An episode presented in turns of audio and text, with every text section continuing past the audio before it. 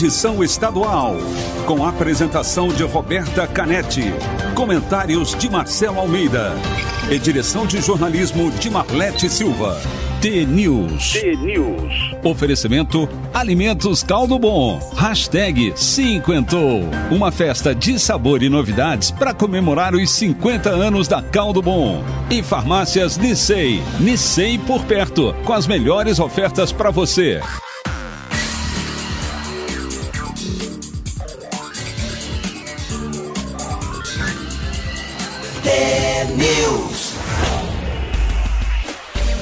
São sete horas e um minuto. Um bom dia para você que está sintonizado na T, a maior rede de rádios do Paraná. Você ouve agora a análise do noticiário desta manhã. Participa com a gente da programação pelo WhatsApp, o 41992770063, com a transmissão ao vivo pela Rádio T para todo o estado e também em vídeo no YouTube e no Facebook. O T News desta segunda-feira, 16 de agosto de 2021, começa já. T-News.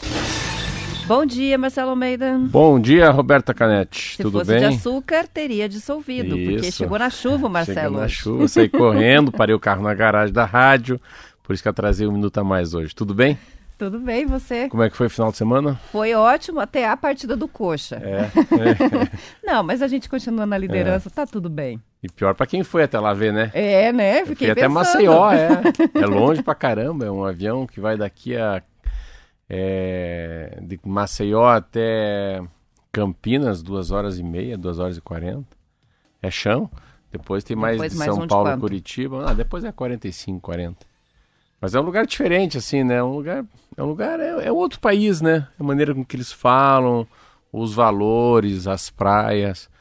Um lugar que venta muito. A gente fala às vezes muito sobre a energia eólica aqui, né? Eu tava falando com um taxista, ele falou, não, aqui venta o ano inteiro. Ah, hoje vai ser um dos assuntos a energia eólica é, do diz programa. é um, é um lugar que venta-se muito, tem muita, tem muita, muita energia eólica para lá. E eu fui num estádio chamado Rei Pelé, engraçado, eu achava que era um estádio novo, não sei por que na minha cabeça, mas é um estádio antigo, bonito pra caramba, manutenção ruim.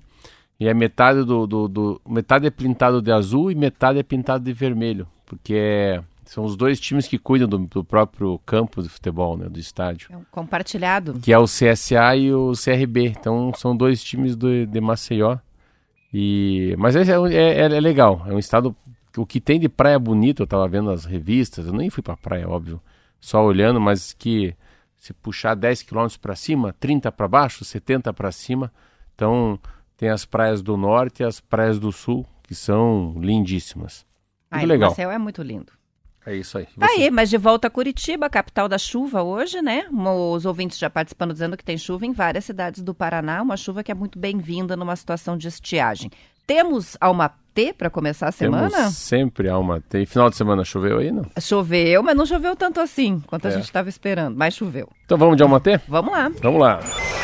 Alma T. Reciprocidade. Se vo... se só você se esforça, não vale a pena. Se é só você que doa e se doa, não faz sentido. Não é saudável. Não desperdice energia vital tentando forçar situações que não fluem naturalmente. Não desperdice. Nem mais um dia tentando fazer alguém gostar de você ou te valorizar. Se a sua verdade causar desconforto nas pessoas que te cercam, afaste-se. Jamais sinta-se na obrigação de se desculpar por ser verdadeiro, autêntico e por se amar o suficiente para não aceitar nada além daquilo que você merece. Van de Luz.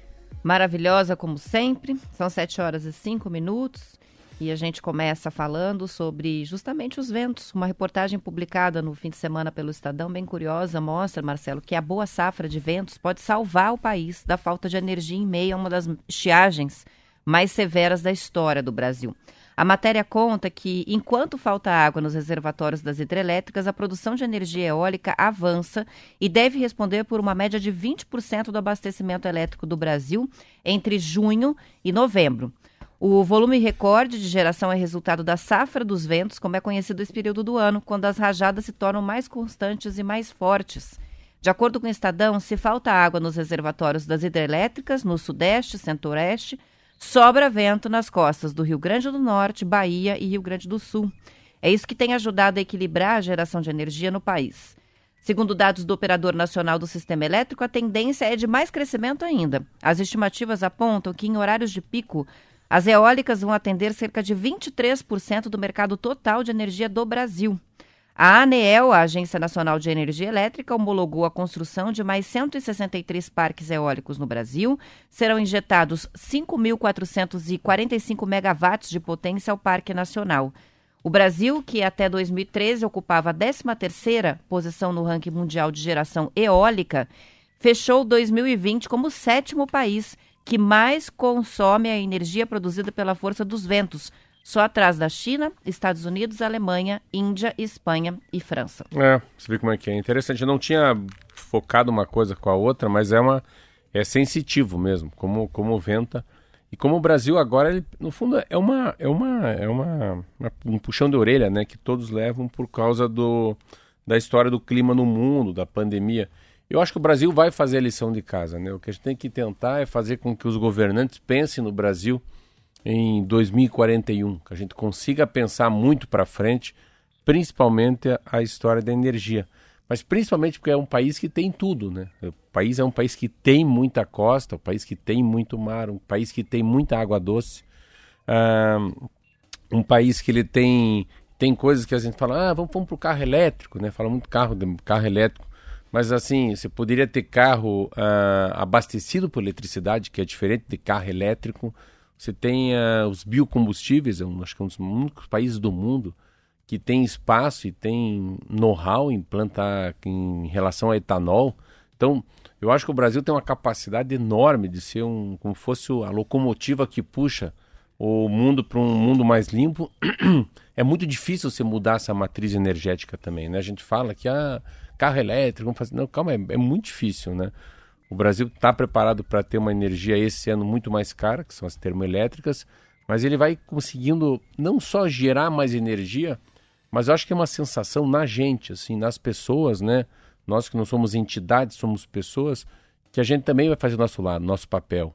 É tanta informação sobre o aquecimento global, é tanta informação que daqui a 50 anos o mundo vai ser muito difícil, principalmente por causa da inundação das cidades litorâneas, o aumento do mar, a, o problema glacial, que eu acho que as pessoas vão vão fazendo, se conscientizando cada uma por si, vai comprando um carro mais econômico, vai gastando menos água no banho, é, vai tentando comprar um produto que gera, que, que necessita menos energia.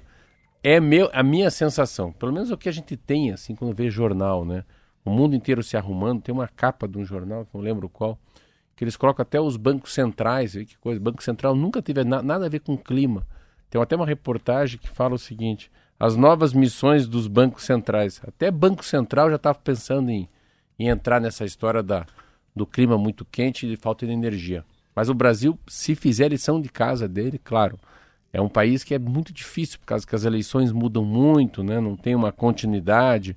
A gente tem, a gente, por ser latino, né? Se pega, a gente é, a gente é diferente, né? O Brasil tem essa guerra, sempre briga, manifestação, protesto, é assim mesmo, é um país diferente.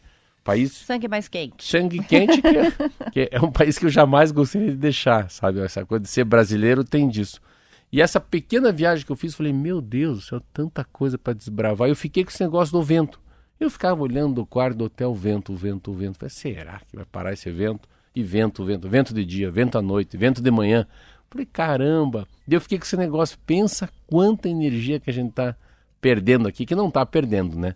Claro Mas que. Mas deixando de usar. Claro que você vê, você falou um número muito legal, que é o número de permissões né, que a ANEL já liberou. Então, óbvio que o país vai, vai liberando, vai desburocratizando, principalmente os empresários que vão gerar energia.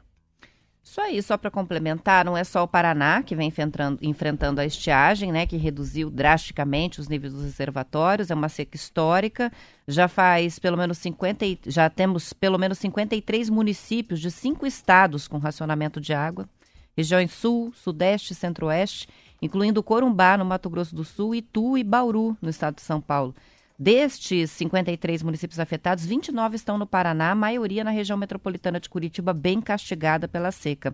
Chama a atenção a situação das represas que abastecem a cidade de São Paulo, que estão com os níveis variando entre 39% e 68%, ou seja, não estão melhor do que o conjunto de reservatórios que abastecem a Grande Curitiba, que estão com uma média de 49,74% da capacidade. Técnicos do setor avaliam que tanto o governo federal como alguns governos locais evitam o uso do racionamento por razões políticas. Lógico, o povo não gosta de ficar sem água. Uma reportagem do Estadão mostra que no Sudeste e no Centro-Oeste o último período chuvoso durou menos, o que agravou a seca, que deve seguir até outubro. Interessante essa dos prefeitos aí.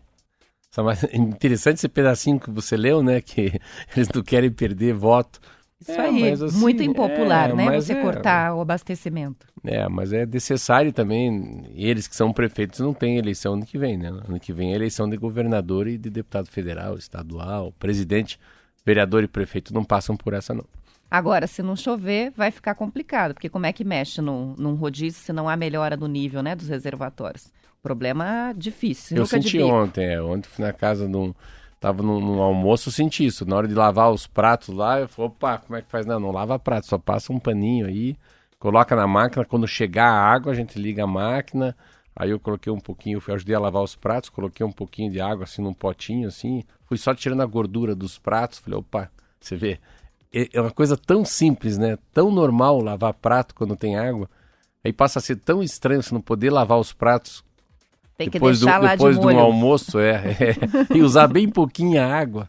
É um sofrimento, ainda é um mais sofrimento. dias frios, é. né? A louça engordurada, não tem água quente. Nem falha, aquela tristeza. Nem falha, tristeza. É isso mesmo. Vamos para o intervalo, a gente já volta.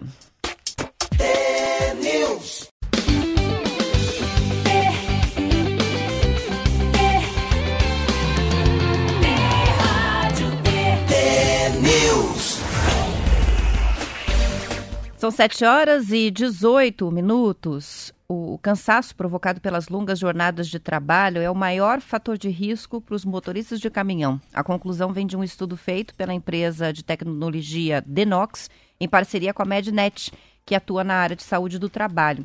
Esse levantamento monitorou cerca de 10 mil motoristas brasileiros e concluiu que 60% das situações de perigo envolvendo os caminhoneiros se devem ao cansaço excessivo. Atitudes que distraem os profissionais, como o uso do telefone ao volante, representam 40% dos fatores de risco. O estudo destaca que 30% dos motoristas monitorados têm complicações de saúde que contribuem para a fadiga, como problemas de distúrbios de sono, pressão alta e também obesidade. As empresas que fizeram o levantamento usaram câmeras que analisaram o comportamento ao volante em tempo real.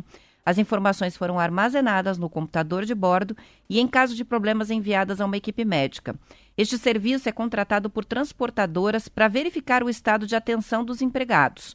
Por contraste, dá para deduzir que a situação dos motoristas autônomos é mais preocupante ainda, já que eles tendem a usar caminhões mais antigos, muitos até sem a direção com assistência hidráulica, o que aumenta a fadiga ao volante. A reportagem é da Folha de São Paulo. Sabe que essa matéria, se falasse que fosse de 17 anos atrás, era igualzinho. Mesma coisa. Mesma coisa. Mudou eu lembro nada, quando eu fui né? diretor do Detran, que eles me ensinaram muito a falar sobre os autônomos e aqueles motoristas que trabalham em grandes empresas transportadoras, claro, que tem uma organização diferente, porque os caminhões são mais novos, tem manutenção, tem muito mais poder aquisitivo do que aquele que é dono do seu próprio nariz. E às vezes depende muito mais da, do seu próprio acerto e menos erros do que aquele que é funcionário.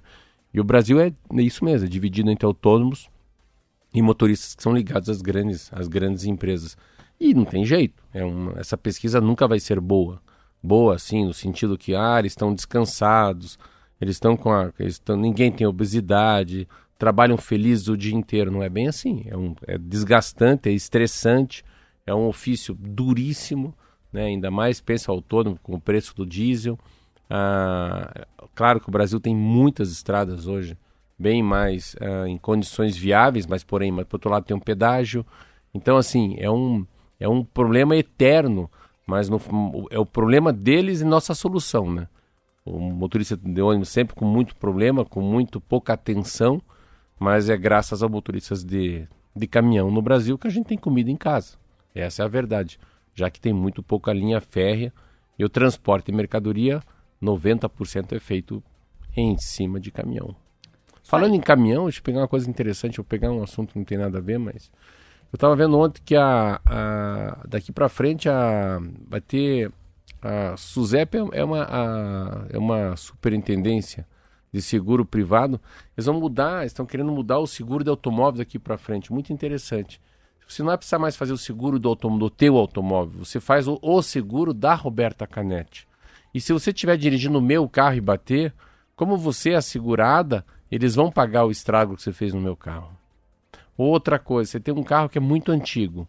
E esse carro, a chance de alguém roubar é muito pequena. Mas há uma chance de você bater sempre. Então, assim, só vai fazer seguro para o carro se for entrar numa colisão e não se for roubado. Se roubar, paciência. Então, se roubar, roubasse meu Fiesta lá, paciência. Mas se bater, eu tenho seguro para isso. Então, eles estão tentando é, popularizar o, o, o seguro no Brasil.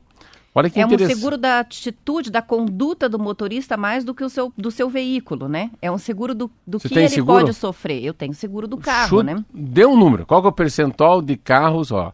A SUSEP indica que apenas tantos por cento da frota de veículos no Brasil tinha cobertura de seguros em 2019.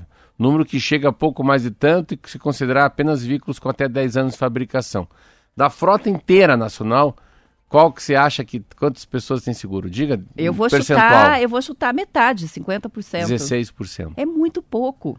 Da frota inteira, 16% só. Então, é muito pouco. se você olhar 100 carros na rua, 16 tem e 84 não tem. Olha que loucura. Aí aumenta o número para 33, é, se considerar apenas veículos com até 10 anos de fabricação. Então, o que, que eles estão querendo? Eles estão tentando baixar né, para os carros que têm mais 10 anos de uso, que a pessoa não tem condição de trocar de carro e não tem seguro. Mas também se perder aquilo, perdeu tudo. Porque ele só tem aquele carro muito usado, é o carro que serve para trabalhar ou carregar a família, né? Passear com a família ou para trabalhar. Então eu achei muito legal, mas eu achei legal eu poder fazer um seguro. E se eu bater a moto do, do Marquinho ou bater teu carro, o seguro vai pagar. O seguro não está mais em cima do automóvel. Está em cima da pessoa. É, do motorista em si, né? E eu e acho muito inteligente pode, isso. O que pode acontecer com ele em geral, né, isso. no trânsito. Muito interessante. Eu, eu não, não sabia Matéria disso. boa é, é. Vamos falar um pouquinho de pão? Vamos Fazer pão, pão, em casa foi uma das tendências que marcaram o isolamento social mais rigoroso, não só no Brasil, em outros países. A gente voltou nesse assunto várias vezes já ao longo da pandemia, né? Mas segundo reportagem da New York Times, produzida, reproduzida né, pelo Estadão, agora que a vida está voltando ao normal lá nos Estados Unidos, os americanos que começaram a assar pão em casa durante a pandemia gostaram da atividade e estão se profissionalizando. É alguma coisa que veio para ficar. As escolas de culinária vêm sendo inundadas com matrículas de aspirantes a padeiros. Se de um lado as padarias físicas vêm lutando para encontrar padeiros qualificados, muitos que fazem pão por hobby se tornaram padeiros artesanais que vendem pão em casa ou em mercados de produtos regionais. As padarias tocadas por uma ou duas pessoas e que atendem um nicho dentro do mercado estão indo bem. A maioria trabalha com fermentação natural, que exige um acompanhamento mais constante e que, para algumas pessoas, tem um efeito terapêutico.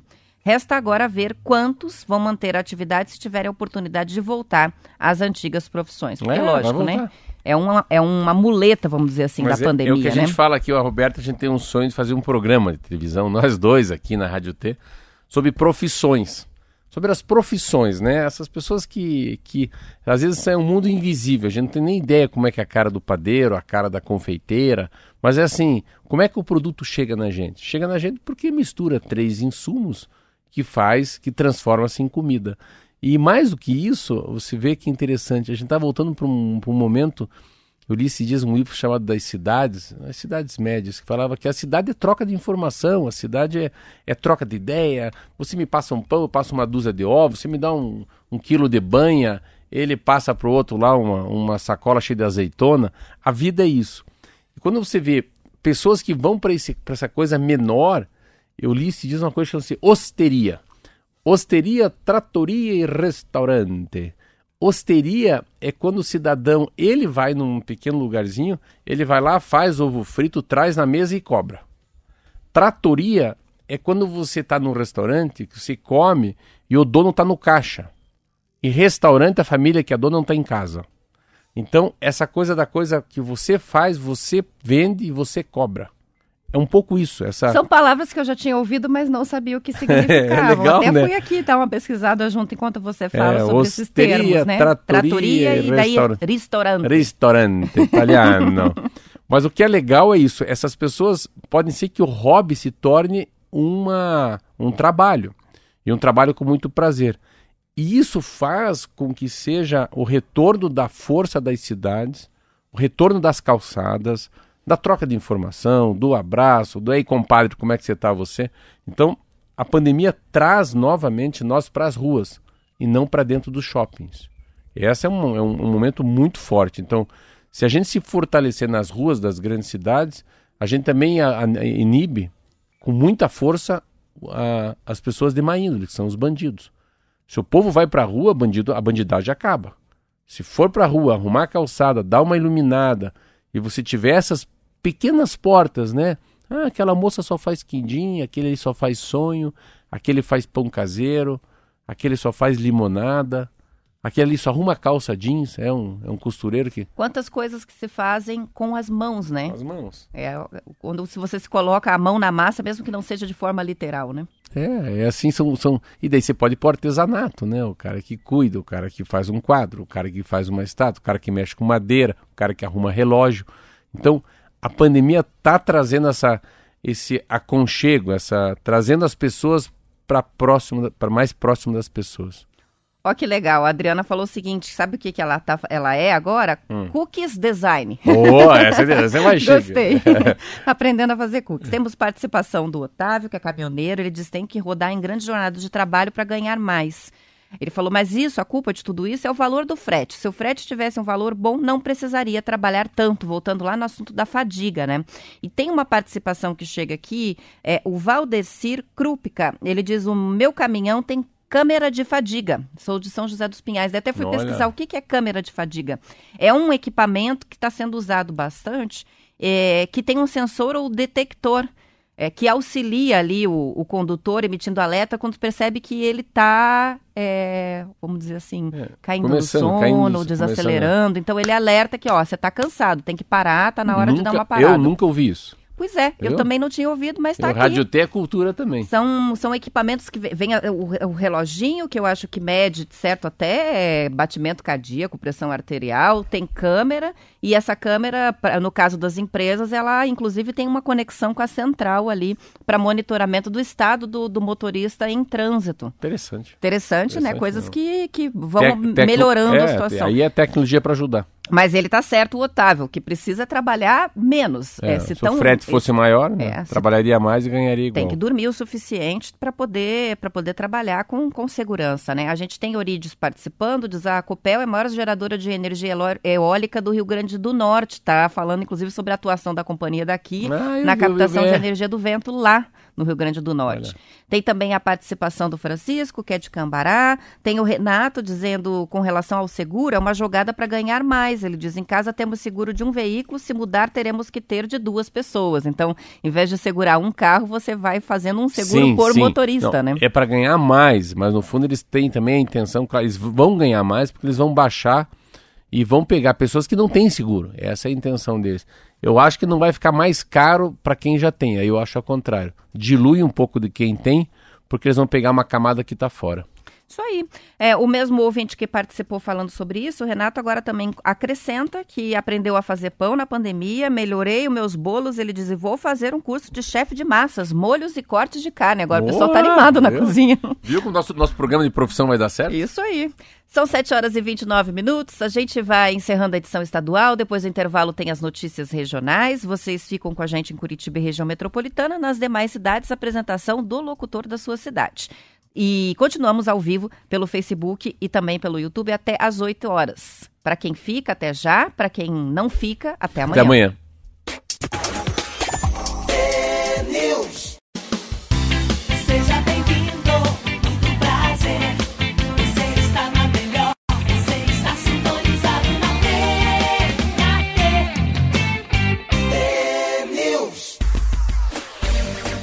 São 7 horas e 34 minutos. Lá do outro lado do mundo, hoje, uma situação dramática tomada do poder pelo Talibã no Afeganistão, uma corrida da população, né, Marcelo de Cabu, aos bancos, aos aeroportos.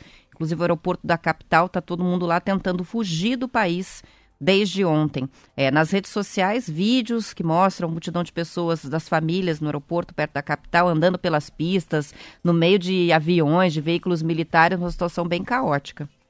É um desespero, né? Eu estava lendo hoje cedo o chama-se The Economist, que é uma matéria muito boa. Aí tinha uma outra muito boa também, que ele, eles falam da The New York Times, para a gente entender um pouco. Primeiro que os, o Talibã, eles, eles foram tocados lá, eles tocaram de 1996 a 2001. 2001, que foi o 11 de setembro, aí começou uma guerra diferente, que começa lá com, com o próprio... Uh, esqueci o nome dele. Meu Deus, antes do Barack Obama, hein? Antes do Barack Obama é? Meu É o- Deus do céu. Quando um Bush. esquece, todo mundo. O Bush. Bush. Então foi de Bush, foi de Obama e John Biden agora. Ah, depois entrou o Ronald, o- Donald Trump. Então, assim, eles entraram em 2001, os Estados Unidos tocaram os caras e ficaram lá de 2001 a 2020. E em 2020 começaram a tirar toda a tropa americana e imaginando que eles tinham reeducado, ah, fortalecido a própria Força Nacional. E em dias, depois que os Estados Unidos se arrancou, os caras foram assumindo em 10 dias, assumiram o estado inteiro, o país inteiro, chegaram na capital, que é Cabul. Ah, tem muita matéria, a gente não sabe, a gente está lendo matérias inglesas e americanas. E de- com informações escassas, né? Por É, exemplo, dizem diz que- assim que uma testemunha viu cinco corpos sendo levados no aeroporto em um veículo, mas não há confirmação de que houve, o que que houve exatamente, se elas foram mesmo mortas, se foram pisoteadas, se foram mortas a tiros. É uma confusão com poucas informações É, é ainda, muita né? angústia e muito medo para as mulheres e para as crianças, engraçado isso. Eles são os jihadistas, então eles têm, eles são fundamentalistas, né? Então eles têm uma, a- o que eles escrevem no jornal que eles são mais pacíficos do que aqueles quando em 2001 derrubaram o World Trade Center em Nova York. Mas é esperar para ver, mas foi tomado. Então você vê, é uma derrota enorme americana porque eles ficaram 20 anos colocando dinheiro no Afeganistão. Não adiantou para bolhufas algumas. Ah, os caras em duas tocadas tocaram os 250 mil guardas que eles tinham. E por que que assumem também? Assumem porque é um governo corrupto aí, ó. Aí que tá o problema. A população não acha tão ruim assim, não. Então o Afeganistão foi tocado por 20 anos, muita corrupção, muito desvio de dinheiro, é, e isso fez com que a, a parte da população ache que é melhor que os talibãs assumam do que fique lá os Estados Unidos com um monte de gente roubando, acobertando isso. Então, mas é uma matéria legal de ler, porque a, é difícil a gente saber quem está certo quem está errado.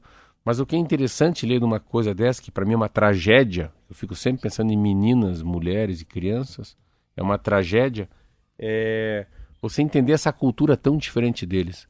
Se você vê as fotos assim, é um bando de gente, tudo aquela, aquela roupa sentado na sala do presidente, né?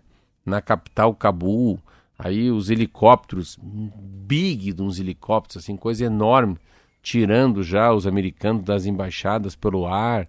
É uma coisa, é uma coisa meio tupiniquim. Você vê as armas que eles têm. O pessoal que assumiu um país é quase com umas armas assim pré-históricas, né? Então é um, você vê como os Estados Unidos, o dinheiro, a diplomacia nesse momento, eles acabam perdendo. É, os ocidentais estão todos caindo fora, né? O presidente dos Estados Unidos, Joe Biden, autorizou ontem envio de mil soldados para Cabul para ajudar nessa evacuação dos militares, dos civis americanos e também afegãos. Aí, pa- países ocidentais aceleraram a retirada de funcionários, cidadãos residentes. A Alemanha, a França, a Holanda transferiram, inclusive, os diplomatas das embaixadas para o aeroporto de Cabul para facilitar essa saída. E o Canadá fechou temporariamente a embaixada depois de evacuar a equipe antes da chegada do Talibã. Então, assim, é um desmonte ali. Reino Unido, Itália, Dinamarca, Suécia, Espanha, todos anunciando a evacuação dos diplomatas Olha, lá. olha quanta gente que tem lá. Então, assim, é uma cachorrada miúda tocando a cachorrada graúda. Isso é impressionante. Então, é tipo como fosse uma vergonha mundial. Assim, pô, vocês vão correr? Vamos correr. E eu estava lendo uns sete dias atrás que eles iam avançando, em- a- a- chegando na capital, onde estão os diplomatas. E no Estadão tava bem isso, que eles estavam se arrancando já. Faltava tipo assim, ah, falta 50 quilômetros para chegar na capital, falta 40 quilômetros. Parece que eles vão até a pé, pelo jeito. Daqui a pouco não, chegaram em Cabu. Aí quando chegaram em Cabu, é óbvio que o Ocidente já estava longe de lá, né? E voltando agora para cá, ah, o Paraná confirmou o primeiro caso nesse fim de semana, Marcelo, da variante Lambda, a C37 do coronavírus, originária do Peru. É uma paciente de Londrina, sem comorbidades, que não havia sido vacinada e que teve apenas sintomas leves, não precisou de internação. Dois outros casos da variante Delta também foram confirmados entre as 91 amostras processadas nos últimos dias aqui no estado. Com isso, Paraná está contabilizando 56 casos da variante Delta e 18 mortes desde o começo da investigação da circulação dessa cepa no estado, que já tem transmissão comunitária da Delta. Uma reportagem da Gazeta do Povo mostrou que, apesar dos casos divulgados pela CESA no Paraná com certa regularidade, a Secretaria Estadual de Saúde não tem dados suficientes para indicar o percentual de contaminação pela variante Delta no estado. A Delta é considerada preocupante porque altera o comportamento do coronavírus e, por ser aparentemente mais transmissível, poderia prolongar o curso da pandemia. A identificação das variantes é feita pela Fiocruz, no Rio de Janeiro, que sequenciou até agora menos de 800 amostras de pacientes paranaenses, isso desde o início da pandemia. A título de comparação, Marcelo, isso é menos da metade dos casos diários confirmados no estado. Entre os especialistas ouvidos na reportagem, que manifestaram preocupação com essa parcela pequena de sequenciamentos, está lá a médica infectologista Marion Burger, que é da Secretaria Municipal de Saúde de Curitiba. Segundo ela, na capital não é possível calcular o tamanho do impacto da variante Delta porque não há amostragem suficiente de casos. Ela disse que apenas os casos graves de pacientes internados ou que morreram é que são analisados, que é um palpite que a gente deu lá atrás. Você né? falou isso. E no fim não é tem isso como, mesmo. Roberta. É, Eu, eu acho tão louco isso, porque a gente só sabe. No fundo, gente- as pessoas morrem de Covid, mas não, não, não dá pra cravar quem é Delta e quem é. E tem que é- mandar para a Fiocruz fazer análise. Ela disse que aqui, por exemplo, são 5% das amostras que vão. Então. Só que olha só, aí foram ouvir a diretora técnica do LACEN, que é o laboratório do governo do estado, a Irina Ridger. Ridger. E ela defendeu o modelo estatístico que eles estão usando com essas análises, poucas análises que são mandadas, porque ela disse o seguinte: são processadas 5 mil amostras por mês, que dando positivo são catalogadas e daí mandadas lá para a Fiocruz em um relatório. Aí eles selecionam aleatoriamente 40 para fazer o sequenciamento. O número, segundo ela, é suficiente para o objetivo do monitoramento, que não é quantificar, não é dizer quantos casos ou qual percentual, mas saber por onde há a circulação da variante Delta. É, ela tem uma. Então- Agora parece que está falando um pouco de pesquisa que também. A pesquisa faz com poucas pessoas, o resultado é muito próximo da verdade. É mais uma pesquisa Então do não dá pra, um é, mapeamento. não dá para mesmo, né? criticar, mas eu não boto fé. Eu e a Roberta a gente tava semana passada falando sobre isso. Mas como, mas como assim? Mas, mas como é que estão falando com o número de pessoas que estão com, com, a, com a Delta? Se faz, se fa- são pouquíssimas pessoas que, que, que o Fiocruz acaba fazendo uma, um levantamento. Então, o que vale, Roberto? Eu estava falando para Roberto fora do ar aqui no comecinho que eu peguei hoje o Estadão, que são números que me, me, me, me deixam bem felizes, assim, ou otimistas, né? Nunca vale os números de segunda-feira porque não contabilizou, mas tem um que vale bastante. A- o consórcio da imprensa fala o seguinte: total de mortes no Brasil, 569 mil pessoas. Claro, nós viemos até o 500 mil muito rápido, né? A partir de 500 mil ele foi caindo porque a vacinação foi crescendo. Média móvel de mortes no Brasil em sete dias, 860. Então, se a gente pegar os últimos sete dias e dividir por sete, não vai dar mil pessoas por dia, dá 860. E uma outra coisa que eu e a Roberta a gente falava lá na rádio, tem em Pinhais ainda, nem era nem aqui no, no, no Batel, nem aqui no Champanhar. É o número de pessoas que testaram positivos e o número de pessoas recuperados. E eu lembro que uma vez um, um, um cientista falou, ó, quando o número de, de recuperados for igual ao número de positivados, aí a gente está chegando no fim da pandemia. Então, são 20 milhões e 361 mil pessoas que testaram positivo e são 19 milhões e 218 mil recuperados. Então, o número de recuperados é muito próximo ao número de quem testou positivo. Isso também é um bom resultado. Que era o que se dizia lá no começo, que era a marca, né? Do, de que chegou no pico, estabilizou e de que vai começar a descer. descer.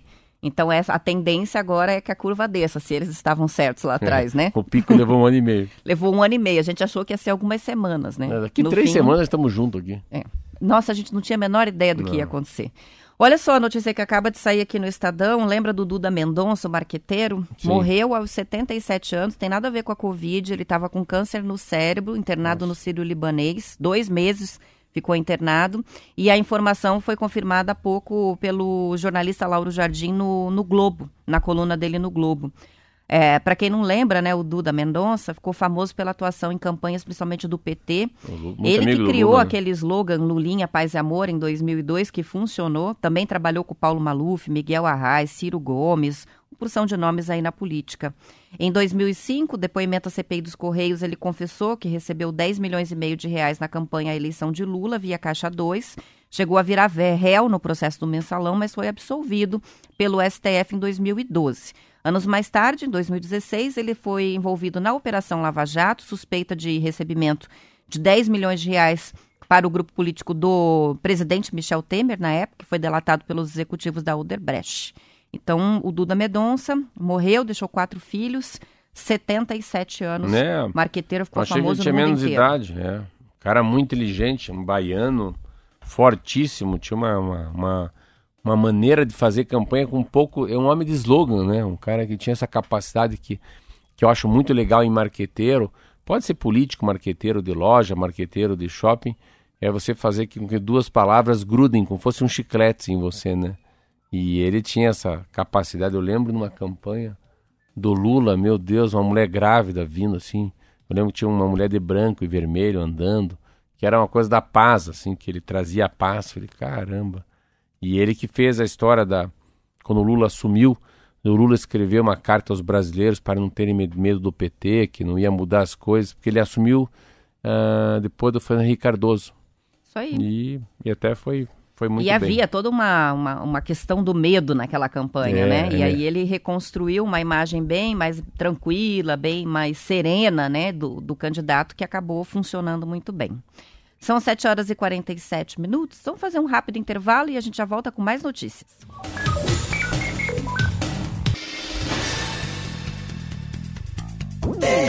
News.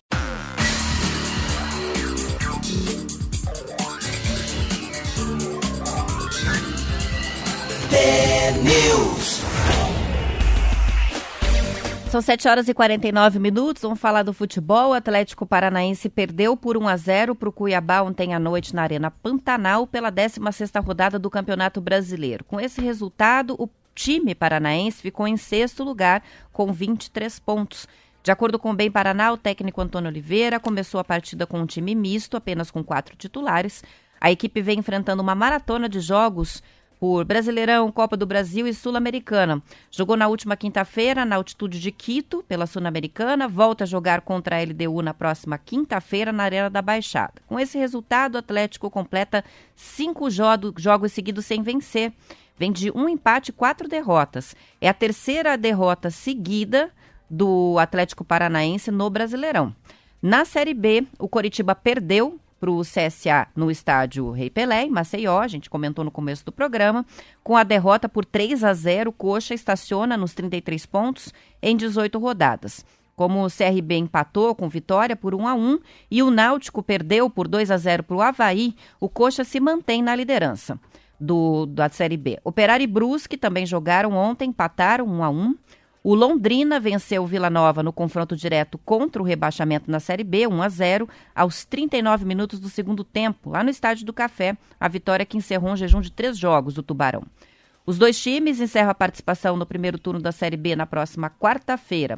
O Londrina vai até o Rio de Janeiro enfrentar o Vasco, às nove e meia da noite em São Januário, e o Vila Nova recebe o Vitória às sete horas da noite no Onésimo Brasileiro Alvarengue, em Goiânia. O Coxa volta a campo amanhã, nove e meia da noite, contra a Ponte Preta, no Couto Pereira. Já na Série C, Paraná Clube volta a campo hoje, 8 horas da noite, contra o Figueirense, lá em Florianópolis, 12 rodada. O time paranaense está em penúltimo no grupo B com nove pontos. Se vencer, sobe para a oitava posição e daí deixa a zona de rebaixamento. O Paraná vive um momento bastante turbulento. Marcelo, no sábado, dois jogadores pediram para deixar o clube, tiveram os contratos rescindidos.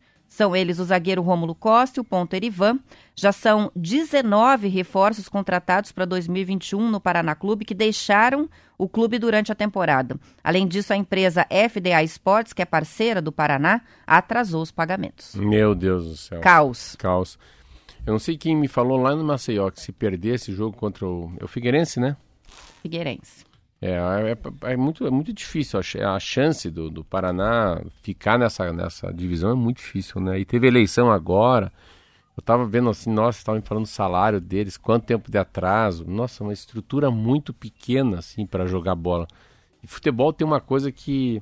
O que a gente vê ali, eu que estou mais envolvido agora com futebol profissional, o que a gente vê no campo de futebol é aquilo é a ponta do iceberg que tem por trás daqueles jogadores que entram, aqueles 11 jogadores, no mínimo tem atrás 100, 200 pessoas trabalhando para isso, né? Então tem um massagista, tem um fisiologista, tem um médico, tem um auxiliar técnico, tem um preparador físico, tem o roupeiro, que é importantíssimo, tem uma lavanderia, né? E desse vai, tem um psicólogo, tem um jurídico, tem o financeiro, tem o, pessoal que, que organiza o voo, tem o pagamento. Meu Deus, fico imaginando, então... Então não, não, Assessor de imprensa. não passa pela, né, sabe, não, não passa pela cabeça dos jogadores do Atlético, do Curitiba, enfim, pedirem a conta e ir embora. Não é bem assim. Porque deve ser um salário muito baixo e sem expectativa de receber, né? É, e Aí com atrasos ainda, aí né? o cara fala, eu Problemas vou de embora, estrutura. né? Então é, é, é muito complicado. E o futebol é uma é muito dinâmico. O futebol tem uma coisa que ele é ele é coletivo, mas ele é individual, ele é individual, mas é coletivo, porque cada um tem sua vida, tem a, a sua maneira de ver o mundo, veio de um estado, vem, vem, vem jogar num time que não conhece, que ele não conhece a cidade, tem aí fica longe da namorada, longe da família, fica longe do pai. Tem tanta coisa no futebol que envolve e ainda não tem a garantia financeira, e fala, ah, não. Melhor ficar lá na minha terra, me preparando para o ano que vem do que ficar aqui. E vai embora, né? Isso aí. São 7 horas e 53 minutos. Olha só, os paranaenses com 18 anos ou mais que comprovem a necessidade de trabalho presencial no exterior ou então intercâmbio acadêmico em outros países vão receber a vacina contra a Covid, independentemente de faixa etária ou grupo prioritário atendido no município de residência. A medida foi autorizada pela Comissão Intergestores Bipartite do Paraná, que é um órgão que une a Secretaria de Saúde do Estado e o Conselho de Secretários Municipais de Saúde do Paraná. Segundo a Gazeta do Povo, a autorização é válida apenas para dois casos. Para os intercambistas, é necessário apresentar o documento emitido pela escola ou universidade que comprove o intercâmbio de estudos e a necessidade de comparecer às atividades presenciais. Além dos dados pessoais do estudante, nome completo, CPF, também é preciso que a instituição apresente as datas de início e término dos cursos de intercâmbio. Já para quem vai viajar a trabalho, precisa apresentar a documentação que comprove a participação na atividade profissional presencial, sem data prevista para retorno. Assim como para os estudantes, esse documento também precisa trazer nome completo, CPF do trabalhador. Nos dois casos, a vacinação deve ser feita de forma imediata, assim que se apresentar o documento oficial com foto e a comprovação da necessidade da viagem. Então, não precisa fazer outro processo a não ser ir no Legal. local de vacinação e comprovar. A autorização para vacinação extraordinária não vai ser concedida para quem tiver viagens programadas para o exterior para tratamento médico, participação em congressos ou eventos, viagens a turismo ou para quem está em processo de mudança de endereço. Abertura, né? É É, uma um, é um novo nicho, né? E eu fico pensando assim, muita gente que já estava com tudo organizado, né? Pago, que já passou. Pago, tudo. É uma situação bem complicada, porque são coisas que você não consegue reaver, você não consegue remarcar. Intercâmbio, É. curso no exterior, um trabalho que conseguiu no exterior. É. E sem a vacinação Você não vê, vai, eu- né? Os meus filhos estudam numa escola que é internacional, que não, são centenas de crianças que acabaram o ensino médio e já tinham feito faculdade para morar fora. Não conseguiram ir. A faculdade não começou. Então entra o problema da faculdade. Você pega os Estados Unidos que eu estava vendo hoje. Os Estados Unidos está mal pra caramba, assim, sabia não? Sabia que os Estados Unidos está com muita, muita gente com, com, com... Eu vi um dado hoje que eu fiquei... E eles têm um desafio grande lá, que tem muita gente que não quer tomar vacina, né? Eu vi Israel também, né? Israel também... A situação estava completamente contornada, resolvida, e eles estão tendo novos casos e estão, inclusive, pensando em fazer lockdown, Lockdown, outras é, medidas não. assim. Mas eu vi hoje no, no- no- no- nos Estados Unidos, não sei se eu tô louco, eu li coisa de 200 mil pessoas por dia contaminadas, um negócio assim horroroso. E é engraçado que eles falam, meu, a gente falou com tanta abriu, a gente falou com tanta com tanta feliz em relação a Israel. O Israel vacinou 8, 70% das pessoas, 60 e pouco, só que abriu demais. Você vê que interessante essa coisa de abrir demais. Abriram demais, né? Essa coisa de, de você apoiar o não uso da máscara também nos Estados Unidos e está sendo tudo voltado atrás. Eu vou tentar achar essa matéria agora, não vai conseguir. Mas é são os dados impressionantes mesmo. Dos Estados Unidos, principalmente, né? É. É, ah, enquanto isso, eu vou falando aqui sobre uma outra questão que está relacionada também com a Covid, que é ah, o poder econômico da vacina. Os países que estão é, Alemanha, né? vendendo vacina, Hum. né? A economia da, Não, da Alemanha. Você tinha que começar por trás. Você viu quantos bilhões? Não. Pensa, o, o, a gente pensar assim, o mundo é composto de mais de 6 bilhões de pessoas e menos de 7 bilhões. Vamos colocar aí 6 bilhões. Um terço das vacinas do mundo pode ser que sejam fabricadas na Alemanha. Então, um terço do mundo, então, pense. é a primeira vez na história que eles veem que uma empresa pode mexer no produto interno bruto de um país inteiro. Porque assim, não. Qual que é o PIB do agronegócio? Quando fala PIB do agronegócio é New Holland, Cargill, todo mundo, né? Todos os insumos, todo mundo plantando, todo mundo colocando automação, drone, né? O tal do G5 que não chegou ainda. Ah, então, no PIB nacional, o agronegócio gira 5G.